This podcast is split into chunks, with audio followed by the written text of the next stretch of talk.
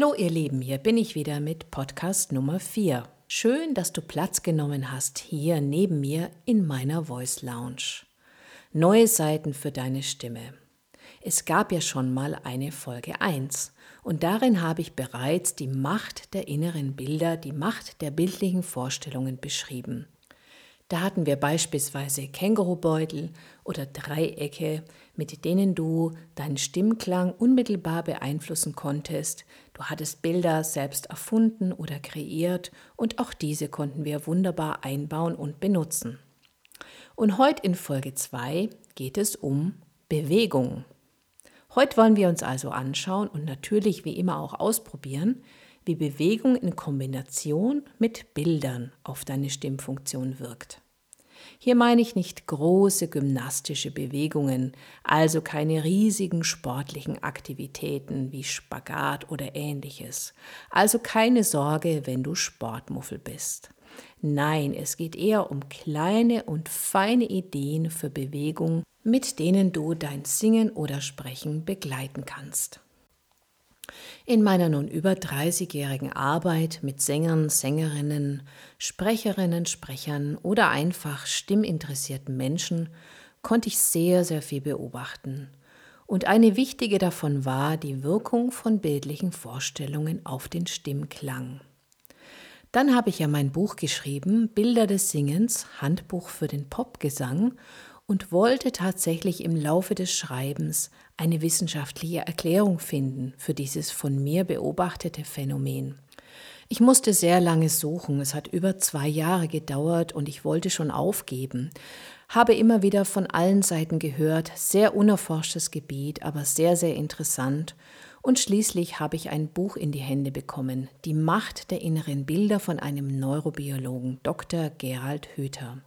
Und er schrieb darin oder er beschrieb darin genau dieses von mir beobachtete Phänomen, nämlich dass Vorstellungen, Bilder unmittelbar Körperfunktionen, in unserem Fall die Stimme, beeinflussen können. Es ist nicht so, dass ich auf wissenschaftliche Erklärungen stehe oder es muss für mich nicht immer alles wissenschaftlich untermauert sein.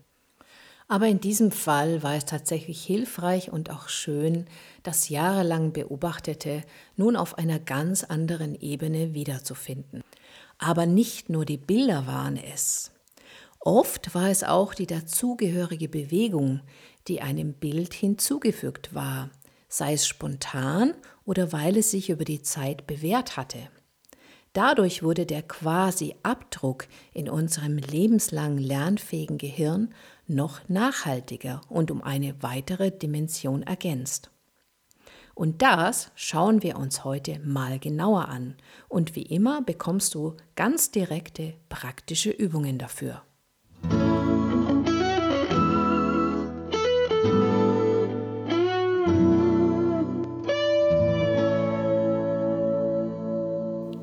Wie du ja inzwischen aus den vorherigen Folgen weißt, beginnt die Arbeit, die Hinwendung zur Stimme immer mit der Atmung, da sie die Grundlage für eine tragfähige Stimme ist. Hier haben wir immer eine große, tiefe Einatmung, meist mit dem Bild eines Luftballons. Hier wird die Luft eingesaugt und die Weite des Körpers die du durch die Einatmung bekommen hast, wird bei der Ausatmung beibehalten. In Luftballonsprache heißt das, du atmest tief ein, indem du die Luft ansaugst und danach gibst du sie mit einem S wieder ab. Das machst du so lange deine Luft reicht. Das ist in ganz kurzer Form das Wichtigste für eine tragfähige Stimme beim Sprechen oder Singen. Eine Bewegung, mit der du das Ganze unterstützen kannst, ist folgende. Du hebst deine Hände circa in Bauchnabelhöhe rechts und links neben deinen Körper und führst sie mit der Einatmung von deinem Körper weg. So vergrößerst du quasi symbolisch den Atemraum. Probier's aus. Ein weiterer Bestandteil für Stimmentwicklung sind Glissandi. Das bedeutet ein gleitender Ton ohne bestimmte Tonhöhe. Glissandi habe ich schon öfter benutzt, beispielsweise auch im allerersten Podcast, bei dem es um die Entschleimung der Stimme geht. Nun wollen wir das Ganze noch durch eine Bewegung anreichern. Also du gleitest mit einem Nu oder einem M, einem M, stell dir dein Lieblingsessen vor, durch deine Stimme. Die dazugehörige Bewegung könnte die Vorstellung einer Feder sein, eines Blattes im Wind, eines Käfers, also etwas, was leicht ist, was leicht fliegt. Und das Ganze kannst du mit einer Bewegung untermauern, indem du beispielsweise mit deinen Händen auf und ab gehst, so wie sich deine Stimme bewegt, in sanften, wellenförmigen Bewegungen. Nu oder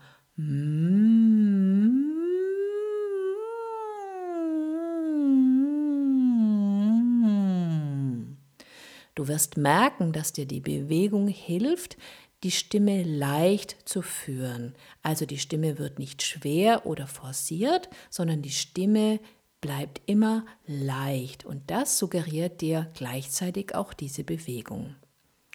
Wir bleiben nochmal bei den Glissandi, die wir auch bewusst über den ganzen Stimmumfang ausführen. Diesmal gezielt von unten nach oben oder von oben nach unten. Das klingt so.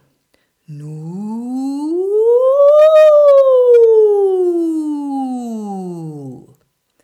Dann stell dir vor, dass du einen Ball in der Hand hast Stell dir vor, wie er sich anfühlt, wie groß er ist, wie schwer er ist oder aus welchem Material er ist und wirf ihn hoch.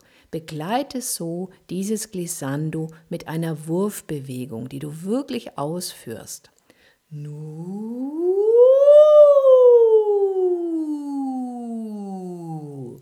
Und fang danach den Ball wieder auf.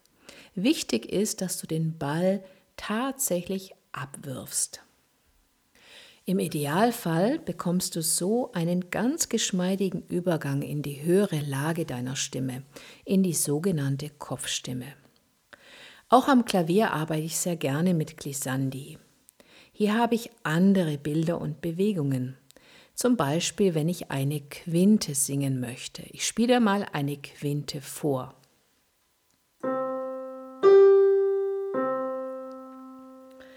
Ich singe nun über diese Quinte mit den Silben Nuia. Nuia.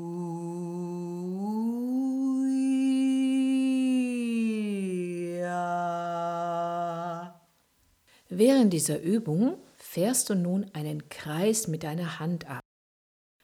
Diesen malst du nun horizontal in die Luft, ungefähr in Brusthöhe, also nicht vertikal, mit der Stimme also mitgehen, hoch und tief, sondern horizontal bleiben. Dadurch suggerierst du dir, dass es kein Hoch und kein Tief gibt und der Ton immer unter dir ist. Sehr hilfreich und komplett anders ausgerichtet ist folgende Bewegung, die ich einsetze, um die Kopfresonanz mittels eines Bildes zu wecken. Und das ist das sogenannte Mühlrad.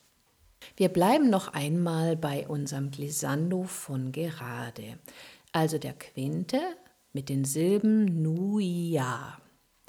Und nun mach keine horizontale Bewegung vor deinem Körper, sondern eine Kreisbewegung rechts und links von deinem Kopf, die Richtung Brustkorb zurückgeht.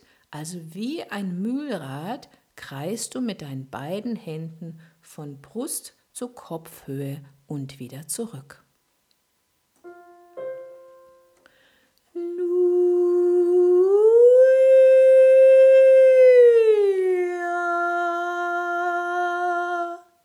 Mit dieser Bewegung kannst du wunderbar deine Kopfresonanz aufwecken, bleibst aber die ganze Zeit in einem Stimmfluss, in einem leichten Fluss, sodass das Ganze nirgendwo stoppt.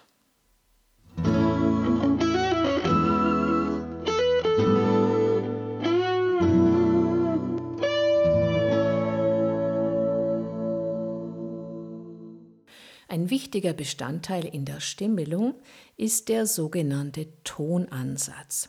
Das heißt, es ist der Moment, in dem Luft und Ton zusammenkommen. Wir suchen stets den weichen Stimmansatz, da dieser die gesündeste Variante ist. Im Gegensatz dazu gibt es den harten Stimmansatz, der klingt na, na. Es fühlt sich an, als ob du mit etwas auf deine Stimmlippen schlägst oder die andere Variante wäre der sogenannte gehauchte Stimmansatz. Also es geht immer ganz, ganz viel Luft mit in dem Moment der Tongebung. Also na, no. Natürlich habe ich absolut übertrieben, um das ein bisschen deutlicher zu machen. Das kann natürlich viel, viel weniger Luft sein und es ist trotzdem ein gehauchter Stimmansatz. Da sind wir allerdings an den Grenzen der Stimmbildung, denn in der Popmusik ist es durchaus erlaubt, mit Hauch zu singen. Das macht einen Song erotisch, das macht die Stimme fein, das macht die Stimme knisternd, das gibt der Stimme Sex. Aber wichtig ist zu wissen, das ist eine Variation, mit der wir arbeiten können, aber als Grundlage sollten wir immer einen sogenannten weichen Stimmansatz beherrschen, denn das ist gesund, das ist für unsere Stimme gut und damit können wir ab und zu rumhauchen, wie wir möchten. Es wird der Stimme nicht schaden und der Stimme auch nichts ausmachen.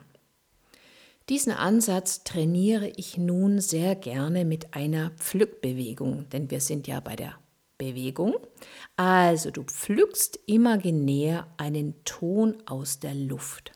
Nimm also Zeigefinger und Daumen deiner Greifhand und tu so, als ob du etwas aus der Luft pflückst, wie wenn du beispielsweise irgendwo eine feine kleine Johannisbeere abpflückst. Und dann nimmst du einzelne Töne, zum Beispiel Blu, Bla, Nu, Ni, No, Na, und so weiter. Dazu machst du, wie gesagt, jedes Mal diese Pflückbewegung. Du kannst den Ton oder deine Töne nun auch verlängern. Dann pflückst du sie zuerst und lässt sie sozusagen an einer imaginären vorgestellten Linie wieder wegfliegen. Also, dabei streckst du deine Hand aus. Also du pflückst Blue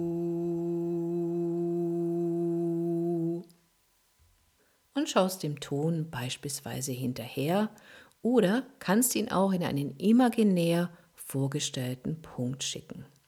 Eine weitere Idee für diese Pflückbewegung und damit für den Tonansatz ist, dass du den Ton direkt aus deinem Mund pflückst.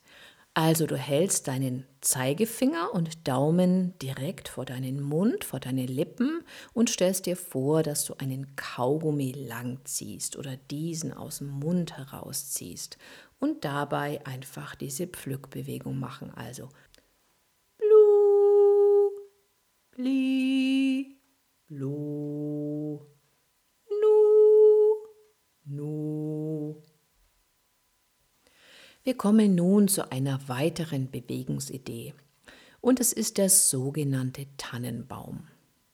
Wenn du ihn dir vorstellst, ist er oben dünner als unten.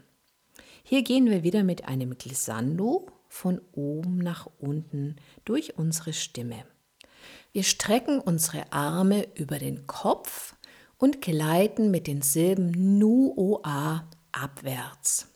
Während wir mit der Stimme abwärts gleiten, tun wir das gleiche mit unseren Armen. Sie gehen quasi rechts und links mit dem Abwärtsgleiten der Stimme nach unten, bis sie wieder rechts und links von unserem Körper einfach hängen.